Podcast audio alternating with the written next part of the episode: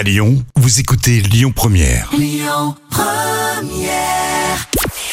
Bonjour Rémi, bonjour Jam. Comme tous les jours, on jette un œil aux audiences. France 3 a été leader hier soir avec la série Tandem qui a rassemblé 4 millions et demi de personnes. Ça représente 23% de part d'audience. Derrière, on retrouve TF1 avec Colanta et la finale, suivi par à peine 3 millions de personnes. C'est son score le plus bas.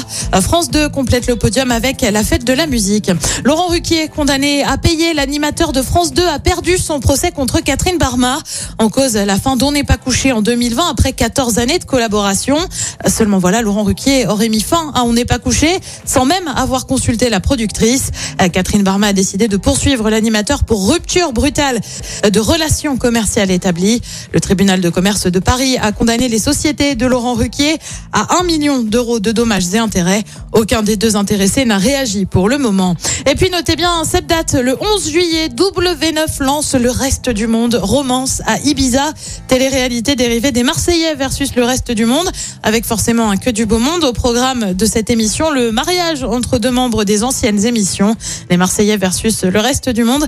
C'est en moyenne 460 000 fidèles chaque soir à 18h50. Côté programme, ce soir sur TF1, c'est la série Doc. Sur France 2, c'est un film comme des reines sur une affaire de prostitution. Sur France 3, c'est le monde de Jamie consacré à la montée des eaux. Et puis sur M6, c'est un inédit de cauchemar en cuisine et c'est à partir de 21h10. Écoutez votre radio Lyon Première en direct sur l'application Lyon Première, lyonpremière.fr et bien sûr à Lyon sur 90.2 FM et en DAB+.